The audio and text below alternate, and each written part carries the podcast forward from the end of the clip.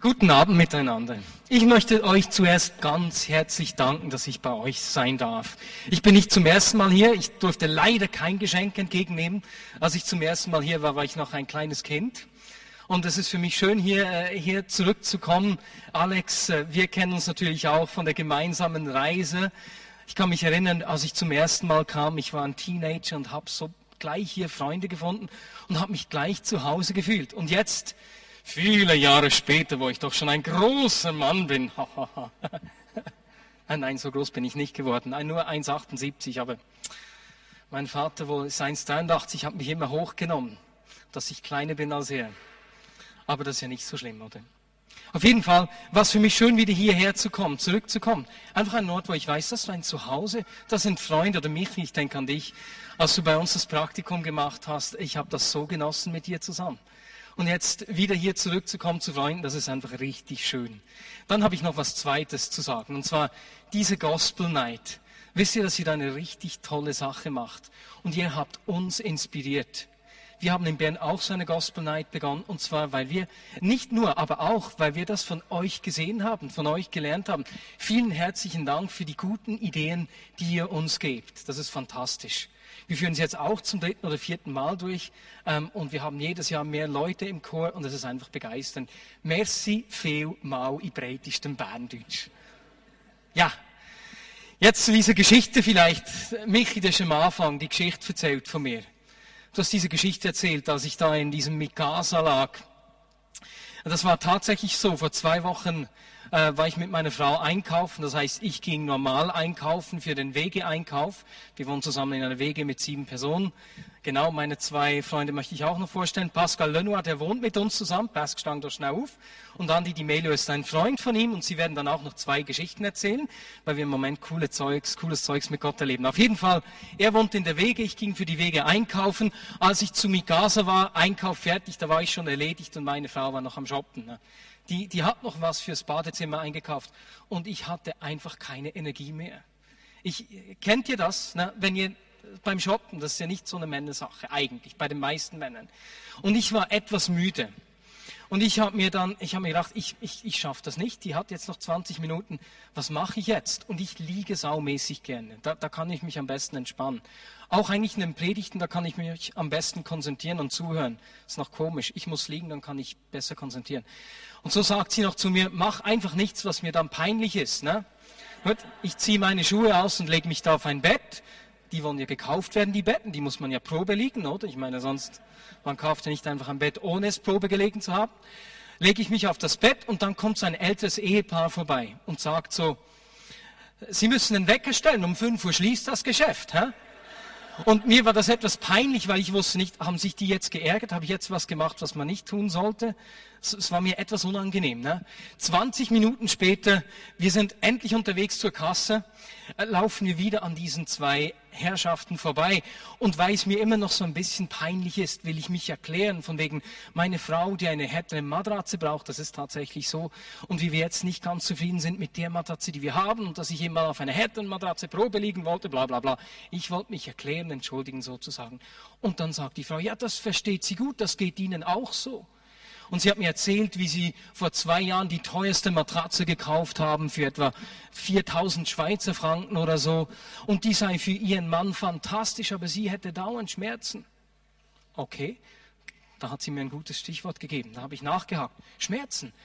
Wachen Sie jeden Morgen mit Schmerzen auf? Und dann sagte sie ja und hat mir ihre ganze Krankheitsgeschichte erzählt, wie sie seit 40 Jahren jeden Tag Schmerzen hat.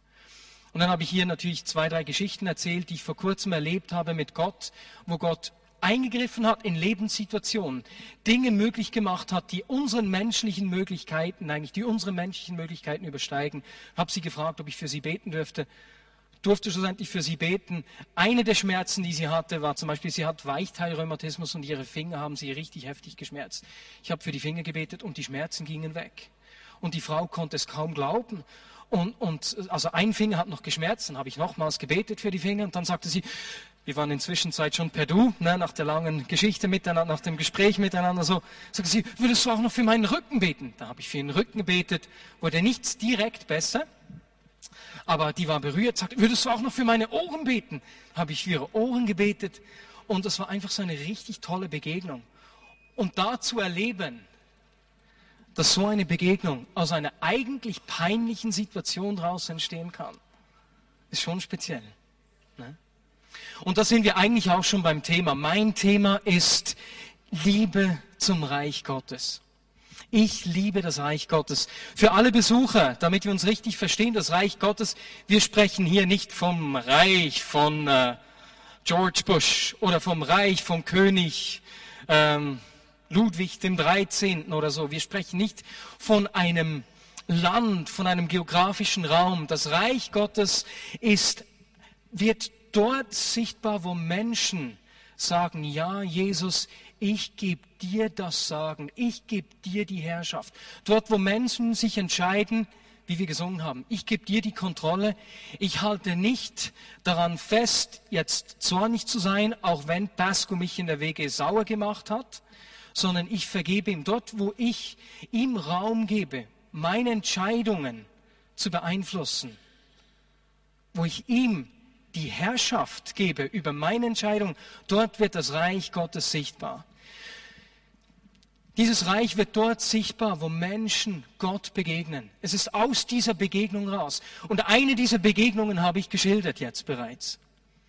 Es gab für mich eine zweite und das war für mich wie so, die Geschichte, die ich jetzt erzähle, ist wie so die Initialgeschichte, wo wie ein Hunger, ein Verlangen in mein Leben reingelegt wurde. Und zwar war ich zwölf Jahre alt. Wir haben in Bern ein Seminar durchgeführt und haben da eben auch für Menschen gebetet. Und ich habe mit drei, vier anderen für einen Mann gebetet, der seit ungefähr zehn Jahren, würde ich sagen, auf einem Auge blind war. In der Jugendzeit hatte der mit Freunden an einem Lagerfeuer eine Spraydose ins Feuer geworfen.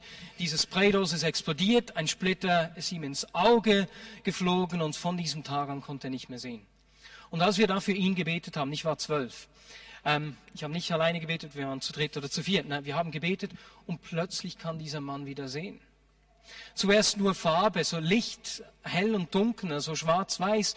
Und der hat natürlich schon zu heulen begonnen. Wir haben weiter gebetet und nach einer Weile hat er plötzlich wieder farbig gesehen.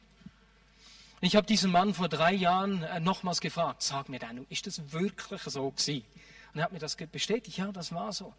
Und das hat in mein Leben einen Hunger gelegt. Ich habe gemerkt, da sind Dinge möglich, die meine menschlichen Möglichkeiten übersteigen. Und ein Leben mit Gott hat genau diesen Bestandteil. Da gibt es Dinge, die Gott möglich sind, in denen er sagt, ich will dich mit einbeziehen, ich will dich brauchen, Mensch.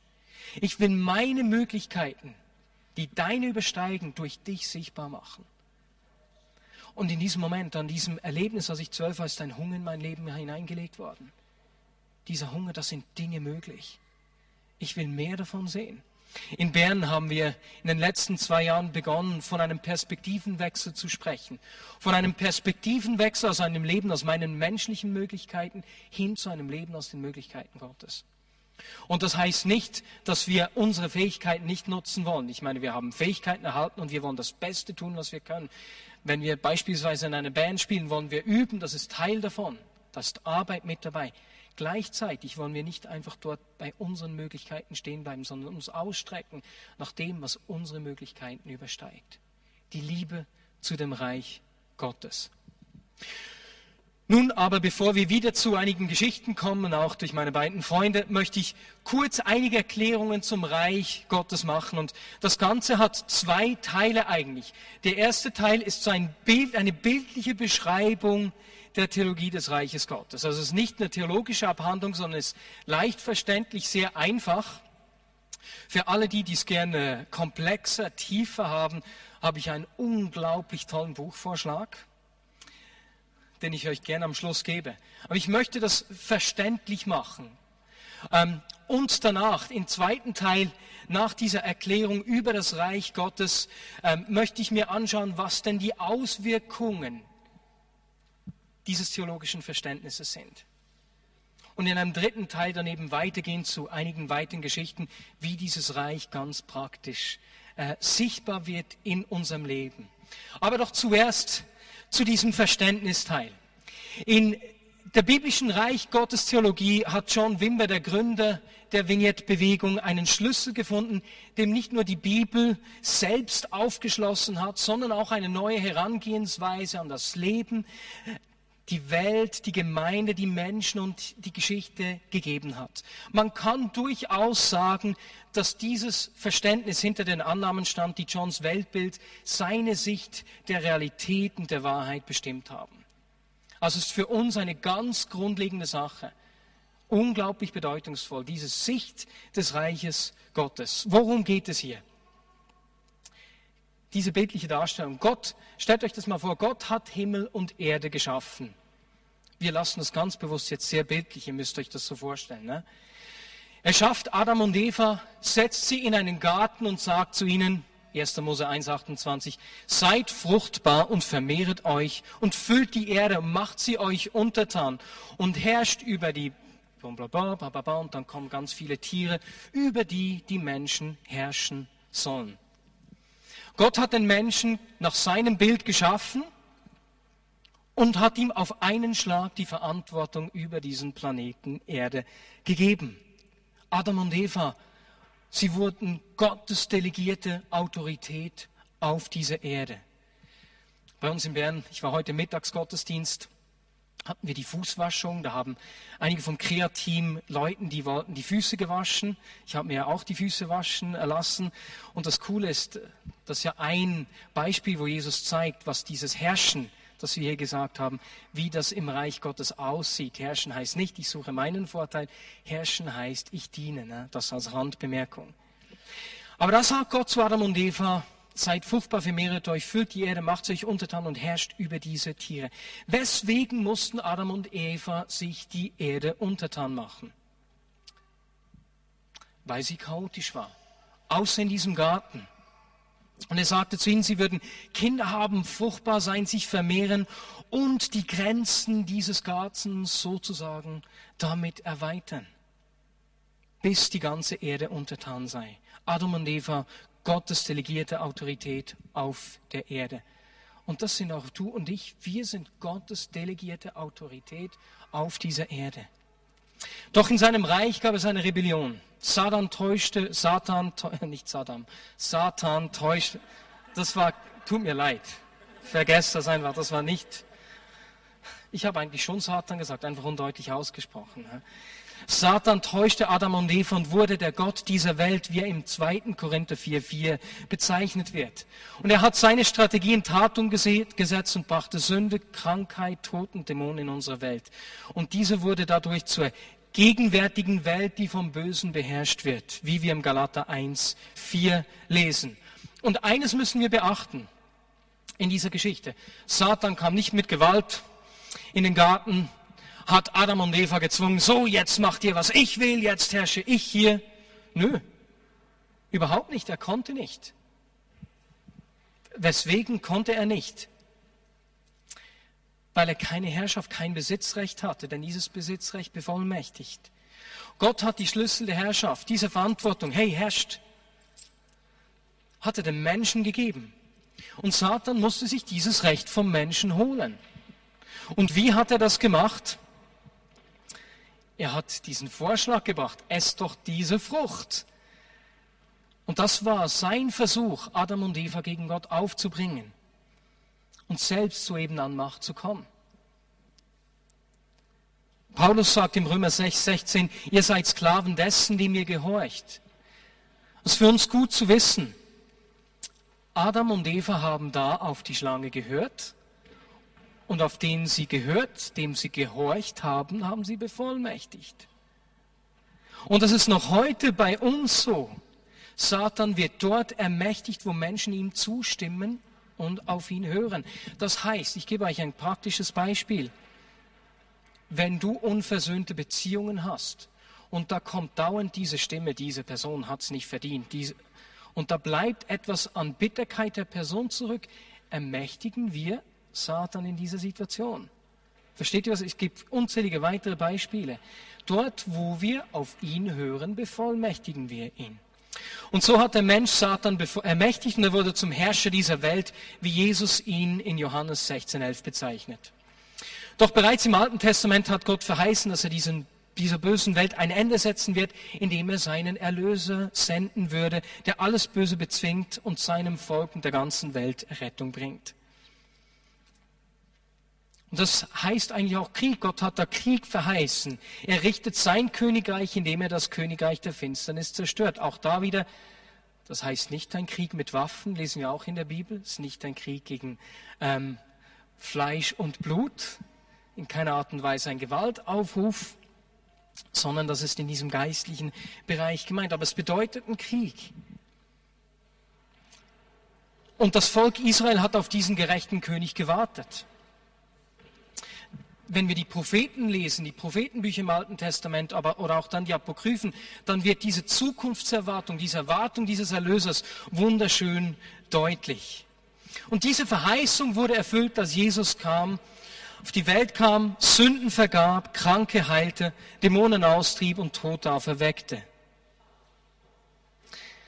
Jesus kam, um die Strafe für die Sünde der Menschen zu tragen. Aber nicht nur dafür, sondern auch, um zurückzuholen, was verloren war. Und nicht nur der Mensch war verloren, sondern auch dieses Besitzrecht. Und Jesus kam, um das beides zurückzuholen.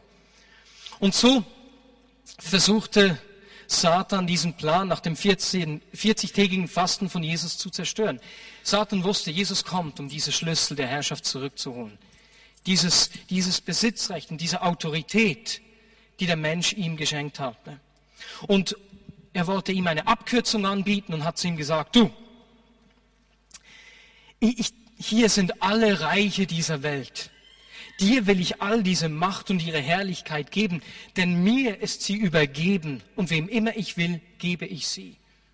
Lesen wir in Lukas 4, 6. Du musst mich einfach anbieten, Jesus. Und dann kriegst du diese Macht die Herrlichkeit, ohne dass du dafür leiden musst. Und auch hier können wir wieder diese Aussage beachten. Mir ist die Macht übergeben. Er konnte sich diese Macht nicht stehlen, Satan, sie wurde ihm gegeben. Von wem wurde sie ihm gegeben? Vom Menschen. Ne? Aber Jesus hat diese Abkürzung nicht angenommen. Ich weiß, du willst die Schlüssel zurück. Ne? Hat Satan ihn zu versuchen versucht, aber er fiel nicht darauf hinein, sondern hat den Plan zu Ende geführt, ist für die Sünde der Menschen gestorben, vom Tod auferstanden, den Himmel gefahren und hat Satan so die Schlüssel der Herrschaft wieder weggenommen. Vielen Dank. Ich nehme sie zurück, das sind meine, und sagt dann in Matthäus 28, mir ist alle Macht gegeben im Himmel und auf Erden. Nun geht ihr und macht zu Jüngern. Mit anderen Worten, Jesus schaut seine Gemeinde an und sagt, hey Leute, hier sind die Schlüssel. Hier ist die Autorität, diese Macht, dieses Besitzrecht zurück. Nun geht, benutzt sie und befreit die Menschheit. Befreit die Menschheit. Jesus kam, das lesen wir im 1. Johannes 3, 8, um die Werke des Teufels zu zerstören, dort wo Menschen gefangen sind sei es in Schuld, in Süchten, sei es Krankheit, sei es schlechter Selbstwert, äh, schlechte Gedanken über dich selbst, sei es zerstörte Beziehungen, all diese Dinge, die wir in unserem Alltag immer wieder erleben um uns herum und in unserem Leben. Er kam, um diese Werke des Teufels zu zerstören. Nun gibt es aber ein Aber in diesem Bild. Da gibt es doch einen scheinbaren Widerspruch. Ja, jetzt ist Jesus gestorben, hat diesen Sieg doch errungen, wie wir lesen, aber weswegen, wir erleben ja dennoch immer noch Krankheiten. Ich meine, in Bern ringen wir ums Leben äh, von Conny Kosewer, die bei uns im Leitungsteam ist. Sie ist krebskrank und es sieht so aus, als äh, würde es nicht mehr lange gehen. Und wir beten für sie und es scheint wie nichts zu geschehen. Ähm, es gibt viele andere Dinge in meiner Familie. Meine Schwester wurde missbraucht. Weswegen kann denn das noch geschehen? Ähm, wir erleben so viel Not da scheint es doch einen Widerspruch zu geben. Weswegen greift das Böse immer noch um sich? Weswegen sündige ich immer noch? Weswegen verletze ich die Menschen, die mir am nächsten stehen, immer noch?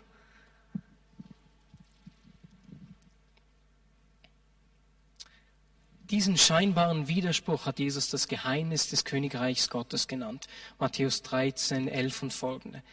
Es bedeutet, dass das zukünftige Zeitalter der Herrschaft Gottes Gegenwart geworden ist. Es hat sich im ersten Kommen von Jesus Christus erfüllt, ohne aber vollendet zu sein. Das geschieht, wenn Christus wiederkommt. Das bedeutet, wir erleben wie so eine Spannung zwischen der Erfüllung und der Vollendung. Von diesem angebrochenen Reich Gottes, zwischen diesem schon jetzt, was wir erleben, wenn beispielsweise Menschen geheilt werden, wenn Beziehungen, ähm, wie, wenn da Vergebung geschieht in Beziehungen, zwischen diesem schon jetzt und dem noch nicht.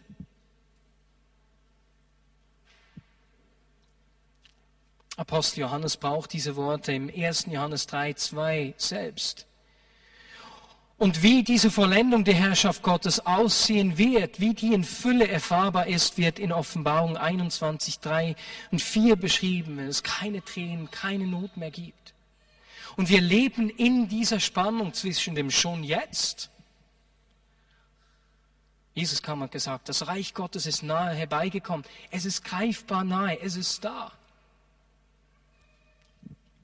und dem noch nicht die Erfüllung, wenn er wieder zurückkommt. Diese Spannung ist ein Geheimnis.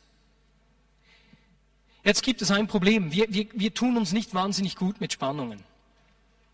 Ne, so, so, mit solchen Spannungen aus, um, umzugehen. Und wir versuchen Spannungen auszu, äh, aus dem Weg zu gehen. Und so haben wir Christen auch Wege gefunden, dieser Spannung auszuweichen. Und zwei Extreme, die wir nicht einschlagen möchten, und ich komme gleich zu den Auswirkungen dieser Spannung, zwei Extreme, die wir nicht ähm, einschlagen möchten. Das eine ist zu sagen, hey, es ist halt wirklich das noch nicht. Wenn Jesus zurückkommt, dann werden alle Menschen geheilt. Äh, dann wird Gott in Herrlichkeit sichtbar und die Welt ist eh so schlecht, die geht eh vor die Hunde. Weswegen sollten wir denn noch für die Kranken beten? Weswegen sollten wir noch mit Menschen über Jesus sprechen? Das ist ein Ausweichen, ein Extrem, das wir nicht einschlagen möchten. Diese Überbetonung des noch nicht. Es gibt aber auch die Überbetonung des schon jetzt. Das dort, wo, wo die Kirche oder Menschen aus der Kirche gesagt haben, äh, du bist schon geheilt und wenn das jetzt nicht sichtbar wird, dann glaubst du zu wenig, weil das ist schon Realität. Und dann die ganze Last auf Menschen kommt mit Schuldgefühlen. Ne? Das ist eine einseitige Auflösung dieser Spannung, die wir nicht wollen. Wir müssen lernen, mit dieser Spannung zu leben und die hält uns an einem gesunden Ort. Ja, diese Spannung hat Auswirkungen und ich möchte vier Auswirkungen kurz aufzeigen. Erstens wird durch diese Spannung das wahre Wesen und die Bestimmung der Gemeinde definiert.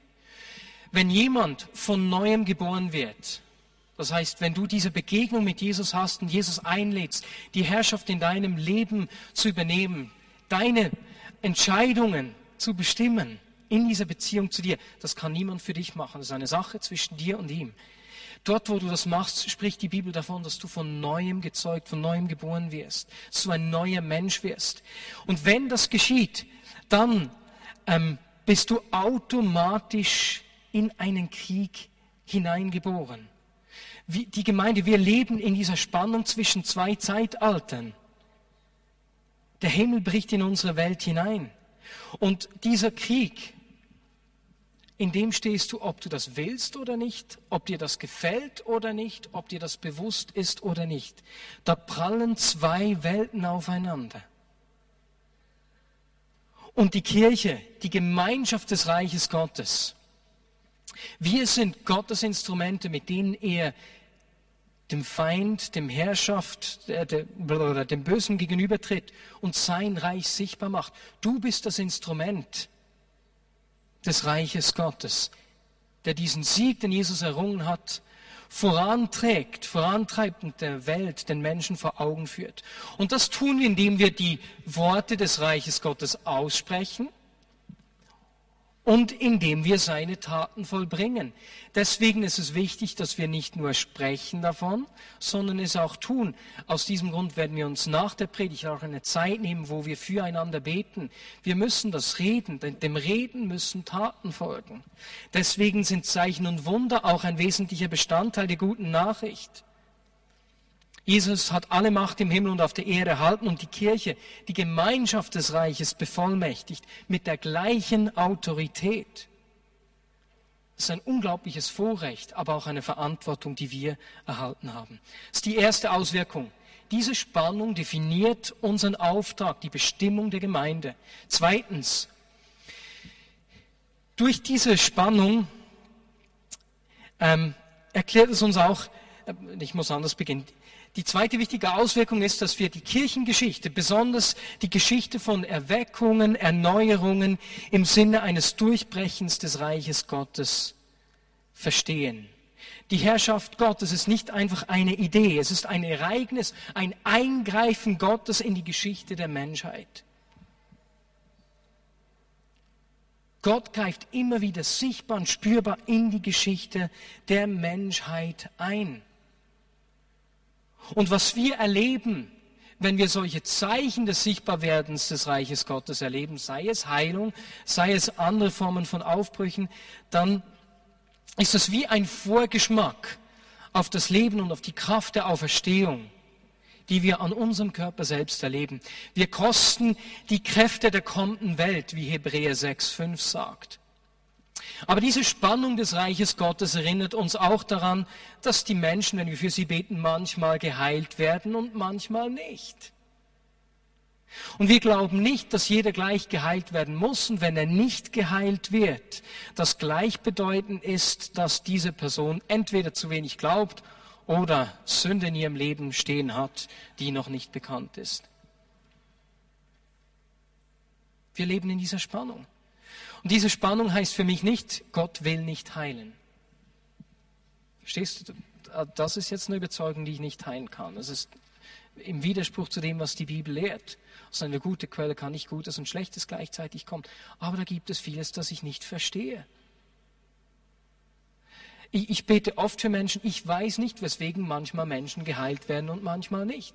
Ich weiß es schlichtweg nicht dass diese Spannung, aber ich weiß eines, seit ich begonnen habe, mehr für Menschen zu, zu beten, das, seither erlebe ich mehr.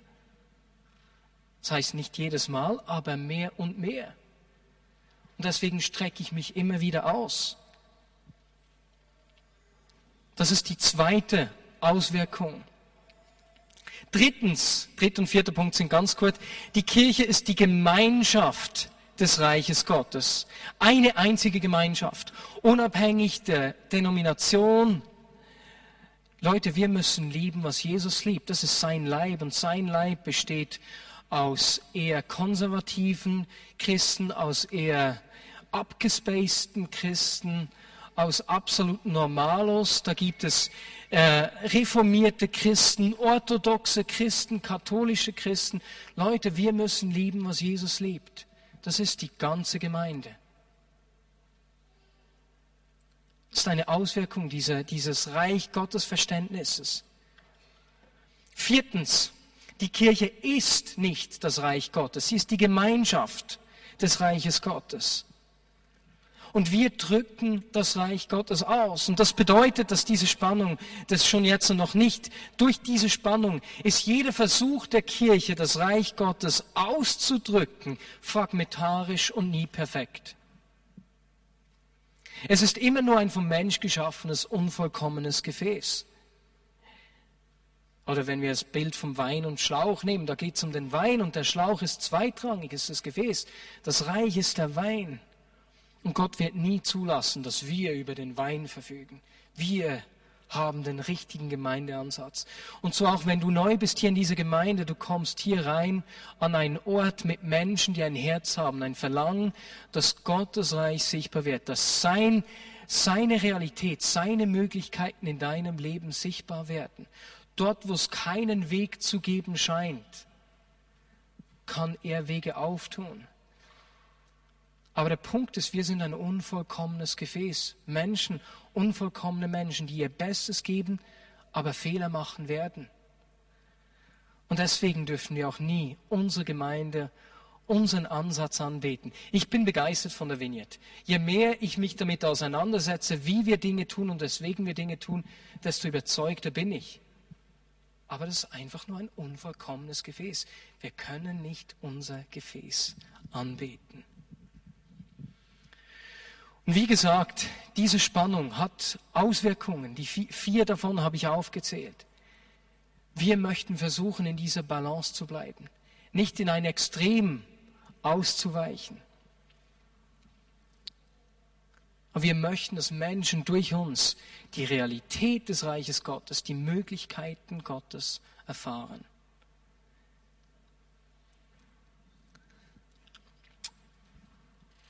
Bitte euch zwei schon mal nach vorne zu kommen, aber ich möchte zuerst eine Geschichte noch erzählen.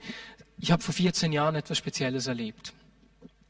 Und zwar war ich in Amerika, ich war gerade 20 Jahre alt, hatte gerade das Gymnasium abgeschlossen, haha, und habe dann in Amerika einige spezielle Dinge erlebt. Ich war da ganz alleine in einem mir fremden Land, in einer Kultur, die ich nicht verstehe, da fühlt man sich erstmal einsam. Ne?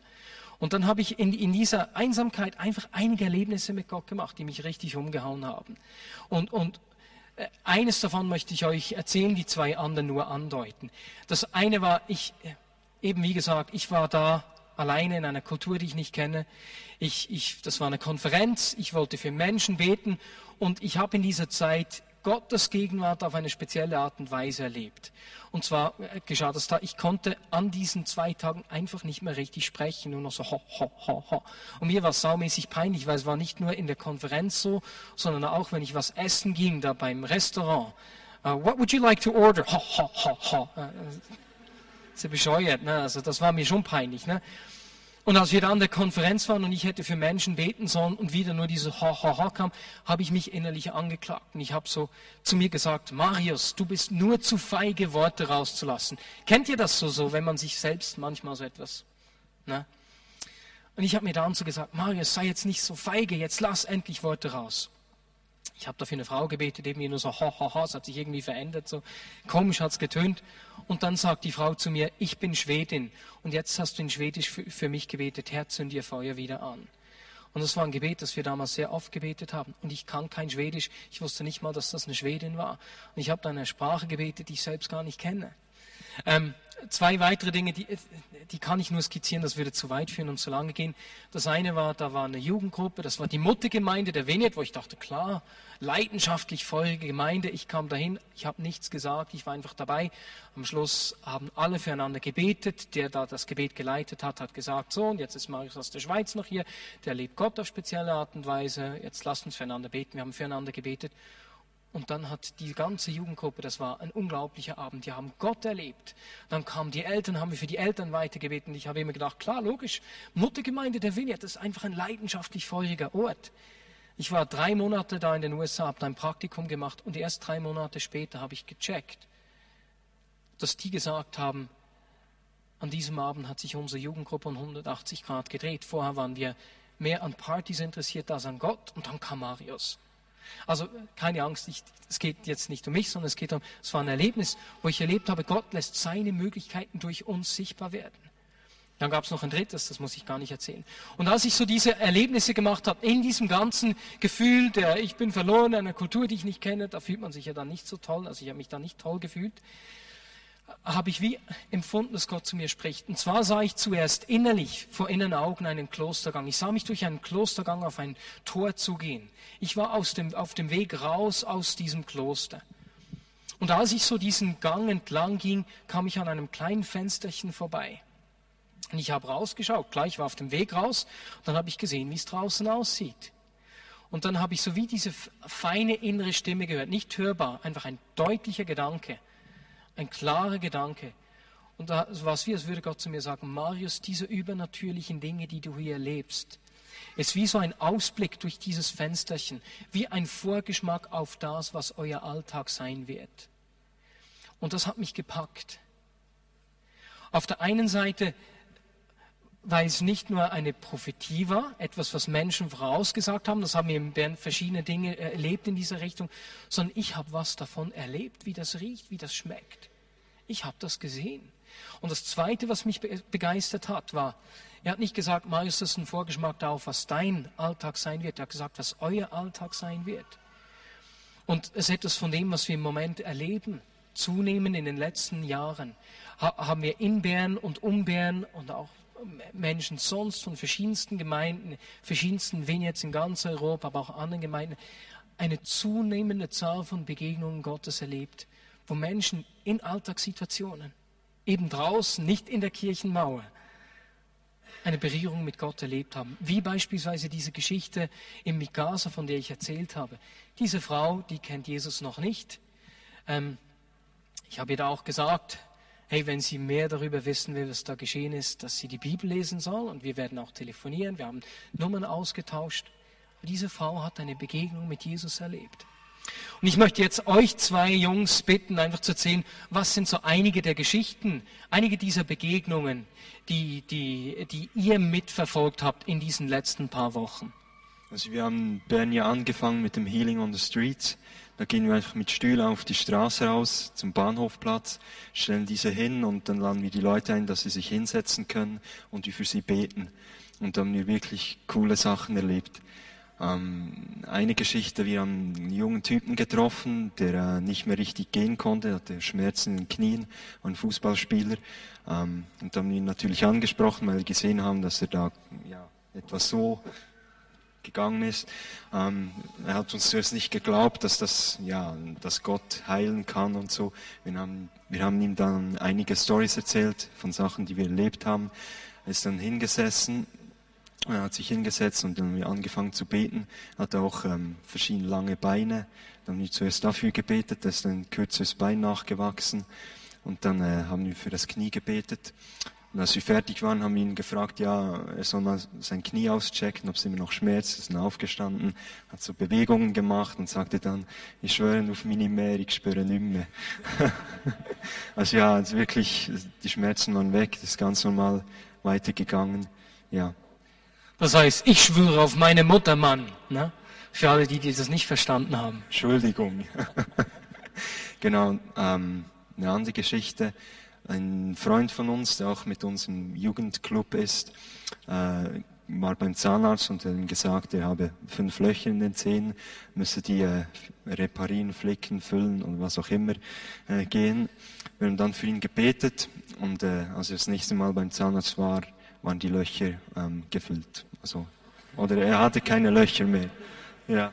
Schon komisch. Ja? Und habt ihr was gespürt, als ihr da gebetet habt? Nee, das ist ja das Coole daran. Das wirklich, im Moment hat er nichts gespürt und da bin ich manchmal heraus, herausgefordert. Wir beten für jemanden und er spürt nichts und die Schmerzen gehen nicht weg. Und dann hört man so eine Geschichte, dass es irgendwie dann doch was gebracht hat. Lustig. Vielen Dank, Pascal. Andi. Ja. Ähm, vor etwa eineinhalb Jahren hatte ein Freund große Knieprobleme und er musste lange ins Spital. Sie mussten den Muskel herausschneiden und die Ärzte sagten ihm, er kann es vergessen mit Fußballspielen und Sport allgemein eigentlich auch. Und wir sind in Berlin gewesen und als wir gerade zurückkamen, war er auch im Gottesdienst. Wir haben für ihn gebetet. Für ihn war die Situation eigentlich klar, dass er nicht mehr Sport machen kann. Und danach, etwa einen Monat später, schrieb er mir eine SMS. Er ist joggen gegangen, hatte keine Schmerzen. Er kam wieder fast aus seinen Bestleistungen her als vorher. Und es ist wirklich ein Wunder. Er kann sich das nicht erklären. Und etwa vor zwei Wochen habe ich nochmals mit ihm geschrieben, ja, wie es läuft, ob der Fuß noch ganz ist. Und ja, er hat dann geschrieben, er ist seit zwei Wochen wieder im Fußballclub am Trainieren, hat keine Schmerzen mehr. Die Ärzte können es eigentlich nicht fassen, dass das geht. Und auch als wir für ihn gebetet hatten, sagte er, er glaubt es eigentlich nicht, er hat nichts gespürt, aber wir können nicht mehr als für die Menschen beten und der Rest ist wirklich der Job von Jesus. Und noch eine Geschichte. Moment schnell, zuerst zu dieser Geschichte. Ähm, äh, kannst gleich weiterfahren.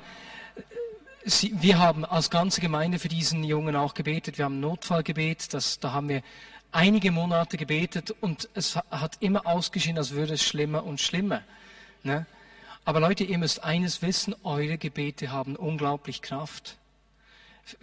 Missachtet nicht, achtet nicht diese Kraft klein.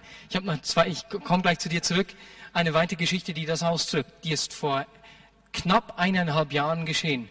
Da war ein Mann von unserer Gemeinde, ist ins Komma gefahren, Blut, äh, äh, der Blutzuckerwert war zu tief, ein Hypo, war alleine zu Hause, niemand hat es gemerkt, wurde am Samstagmorgen bereits bewusstlos gefunden, kam ins, im Spital, eben im Komma. Die Ärzte haben seinen Eltern gesagt, sie wissen nicht, ob er zurückkommt und wenn er zurückkommt, wie er zurückkommen würde. Ähm, das war immer noch am Samstag. Am Sonntag haben wir um 6 Uhr für ihn gebetet, nach, dem, nach der Anbetung. Deswegen weiß ich, das ist um 6 Uhr gewesen. Drei nach sechs hat dieser Mann die Augen geöffnet im Krankenhaus. Und er hat uns gesagt, hat mir danach gesagt, weißt du, Marius, ich habe eine Stimme gehört. Andi, deine Zeit ist noch nicht gekommen. Ich habe einen Plan mit dir, öffne deine Augen. Das ist nicht wahnsinnig. Wir haben zu dieser Zeit für ihn gebeten, er hat die Augen geöffnet. Unsere Gebete haben eine unglaubliche Kraft. Äh, letzte Geschichte, bevor ich zu dir zurückkomme, wieder ganz kurz, die das Gleiche nochmals illustriert. Ich will euch nur ermutigen, eure Gebete haben eine unglaubliche Kraft. Wie gesagt, ich war drei Monate in Berlin, Sie sind eine Woche dazugekommen. Meine Frau hat in dieser Zeit gehört, dass eine Arbeitskollegin eine, eine Hirnblutung hatte. Die war im Krankenhaus auch, hat äh, letzte Woche meine Frau erzählt, wie die ersten Wochen nach dieser Hirnblutung, dass sie einfach nichts wahrgenommen hat. Und wenn das so wie durch, wie durch ein Aquarium, so ganz ferne. Und dann hat sie gesagt, weißt du, und ich habe da in dieser, in dieser Zeit habe ich wie eine Kraft von einer Gruppe gespürt. So wie wenn jemand betet, das sind nicht meine Worte, ich würde das nicht so sagen, sagt sie zu meiner Frau. Diese Frau, und sie wusste, dass wir für sie gebetet haben, sie hat diese direkten, diesen direkten Zusammenhang gemacht. Die hat nichts wahrgenommen. Äh, ihre ganze Wahrnehmung war völlig, äh, wie soll man sagen, beeinträchtigt noch. Aber was sie gespürt hat, ist diese Kraft, die ihr durch das Gebet zugekommen ist. Leute, unsere Gebete haben unglaubliche Kraft und wir sind uns dessen manchmal nicht bewusst. Gut, jetzt deine zweite Geschichte. Ja, gestern waren wir auch wieder mit dem Stühlen Healing on the Streets und da waren wirklich viele Leute abgesessen, konnten die Gegenwart Gottes spüren und es gab Heilungen, Freisetzungen und da kam eine Gruppe, die an den Eishockey-Match gehen wollte und ein Mädchen mit Krücken war da und ja, sie, sie setzte sich hin, hatte großen Rückenschmerzen, wir kontrollierten die Beine und es war eine Beidifferenz von etwa zwei Zentimeter oder mehr. Und ich habe zu den Freunden gesagt, kommt, schaut, ein Wunder passiert vielleicht. Und wir haben einfach für sie gebetet und alle haben gesehen, wie das Bein herausgewachsen ist. Die Schmerzen gingen fast wirklich komplett weg. Und sie sagte, ja, betet weiter und hatte wirklich große Freude. Und Gott ist wirklich gut und er liebt alle Menschen und ja. Super, vielen herzlichen Dank, Andi. Vielen Dank. Ich liebe das Reich Gottes. Ich liebe er. Ich liebe es, dass er seine Möglichkeiten durch uns sichtbar machen möchte. Und wir möchten jetzt einfach eine Zeit des Gebets nehmen. Ähm, und zwar möchte ich für zwei Dinge beten. Wie spät ist es? Es ist 19 Uhr, 7 Uhr. Bis wann haben wir Zeit? Haben wir das Momentli? Ja, ich weiß nicht, wie ihr das hier so macht, oder? Das erste, wofür ich beten möchte, wenn du hier bist und du sagst, ja, ich möchte, ich möchte eine Liebe zu diesem Reich entwickeln. Ich möchte diese Liebe für dieses Reich geschenkt kriegen. Ich kann mir vielleicht nicht, ich traue mir vielleicht nicht zu, dass Gott mich braucht, aber ich spüre, da ist was dahinter. Dass Gott seine Möglichkeiten durch mich sichtbar machen will. Dass ich Gottes delegierte Autorität hier in Basel, in Bitzinger, oder wie heißt auch die lustige Dörfli? dass ich Gottes delegierte Autorität in diesen Quartieren und Dörfern sein soll. Ja, das will ich sein und ich strecke mich aus, dass mehr von seinen Möglichkeiten sichtbar wird. Ich bitte die Personen doch einfach nach vorne zu kommen. Ne? Und zwar gleich jetzt. Am besten stehen wir alle auf. Ihr habt auch lang gesessen, dürft euch gut mal strecken. Und wenn du sagst, ja, ich will diese Liebe zu diesem Reich Gottes, ich will da eine Begegnung, die diese Liebe in mir, in mich reinlegt, so dann komm nach vorne und wir werden beten. Das ist das erste Mal. Ihr dürft jetzt gleich kommen. Das zweite, wir möchten natürlich auch für kranke Menschen beten. Und wir werden das so machen, dass wir am Platz bleiben. Das heißt, ich werde dich gleich fragen, wenn du in irgendeiner Form krank bist, dass du deine Hand hochhältst. Jetzt, Gott braucht nicht einige wenige Menschen wenn du mit Jesus durchs Leben gehst, wohnt der Heilige Geist in dir und der Heilige Geist kommt bei jedem gleich ausgerüstet und zwar voll ausgerüstet. Der Heilige Geist ist nicht im Leben von Andi oder im Leben von, von Bask oder von mir mehr ausgerüstet als in deinem Leben. Verstehst du das? Das wäre komisch, ne? Gottes Geist kommt in jedem Leben voll ausgerüstet. Dort, wo du mit Jesus durchs Leben gehst und dieser Geist in dir lebt, bist du autorisiert und bevollmächtigt für kranke Menschen zu beten. Und deswegen werde ich dann gleich sagen, dass die Menschen, die Schmerzen haben, die krank sind, sei es äh, am Körper, sei es in auch Beziehungsausfall, was weiß ich, dass ihr eure Hände hochhält und dann werde ich Menschen daneben bitten, für euch zu beten. Wenn du neu bist hier und das Ganze für dich etwas komisch ist, kann ich das gut nachvollziehen. Ähm, du darfst gut einfach zuschauen, das Ganze beobachten und, und, und ja, es einfach auf dich wirken lassen. Wir glauben, dass Gott Menschen begegnen will. Und das ist etwas, was nicht wir tun können, sondern das ist etwas zwischen dir und Gott. Okidok, machen wir das so. Ihr vorne, ihr könnt schon beten. Drückt das Gott gegenüber selbst aus. Einfach, Jesus, schenk mir diese Liebe für dein Reich. Ich will mehr von dir. Öffne meine Augen für deine Möglichkeiten.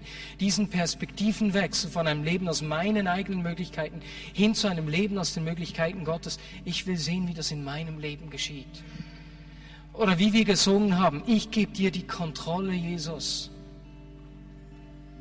I give you control from the inside out. Verändere meine Sicht von mir selbst, dass ich mich sehe, wie du mich siehst und deine Möglichkeiten sichtbar mache. Super, ihr betet einfach selbst hier vorne. Und ihr dürft auch noch vorne, nach vorne kommen, wenn ihr noch Gebet möchtet, da vorne das auch möchtet. Und jetzt alle die, wenn du krank bist in irgendeiner Form, das können auch Kopfschmerzen sein, auch wenn du zu viel getrunken hast und deswegen einen Kater hast, das spielt keine Rolle. Es geht nicht um die Frage, wer schuld ist an irgendeinem Problem, okay? Ich bitte dich einfach, wenn du hier bist, du bist krank und du möchtest Gebet, dann halte doch die Hände hoch rauf und halte sie so lange hoch, bis jemand zu dir kommt und für dich betet. Und jetzt, wenn du hier bist und mit Jesus durchs Leben gehst und du stehst nicht hier vorne, schau dich um und geh für die Menschen beten, die die Hände hochgehalten haben. Wir dürfen, lasst uns niemanden alleine lassen. Wir machen, wir sind die Gemeinschaft des Reiches Gottes. Wir schauen zueinander. Wir, wir tragen einander. Okay? Es hat immer noch einige Menschen, die alleine stehen. Also wie gesagt, wenn du hier bist, du gehst mit Jesus durchs Leben, dann geh doch unbedingt zu jemandem. Und wenn jemand bei dir steht und für dich betet, musst du die Hand runternehmen. Sonst habe ich immer das Gefühl, es gibt noch Menschen, die alleine stehen. Da vorne brauchen wir noch zwei Personen sicher, die beten kommen. Super. Wir haben da auch noch zwei Personen. Da drüben haben wir auch noch eine Person.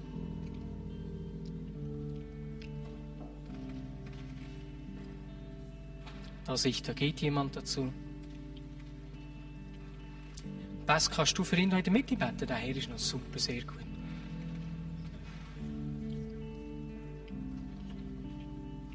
Fantastisch, da geht auch noch gleich jemand rüber. Und Jesus, wir laden dich ein. Komme du mit deiner heilenden Kraft. Ah, genau, Leute, das muss ich euch noch sagen. Wenn ihr jetzt betet für diese Krankheiten, könnt ihr die Person fragen, wo es schmerzt. Es kann sein, dass die Person euch das nicht sagen wird, das ist kein Problem. Dann betet einfach, ladet Gott ein, zu kommen mit seiner heilenden Kraft. Wenn sie euch sagen, für was ihr beten sollt, bitte nicht, Jesus, komm und heile du diese Person, denn Gott hat dich autorisiert. Sprich direkt die Schmerzen an. Ne? Beispielsweise, wenn jemand Knieschmerzen hat, gibt es Menschen, die Schmerzen am linken Knie haben. Einfach das linke Knie, das richtig schmerzt. Nehmen wir das dennoch als Beispiel. Wenn jemand Schmerzen am linken Knie hat, dann betet ganz konkret und sagt, ich befehle diesem Knie heil zu sein, an Muskeln, an Sehnen oder an Bändern, was auch immer da kaputt ist in diesem Knie. Ich befehle diesem Knie heil zu sein, den Schmerz, ich befehle den Schmerzen zu gehen, spreche die Schmerzen so direkt an. Ist das okay? Super.